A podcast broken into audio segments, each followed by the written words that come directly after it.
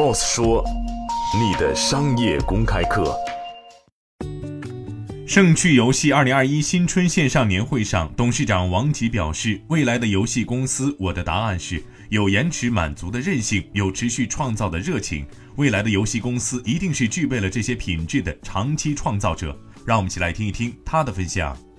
对，如果你问我什么是未来的游戏公司，我的答案是有延迟满足的韧性，有持续创造的热情。未来的游戏公司一定得具备上述的这些特质。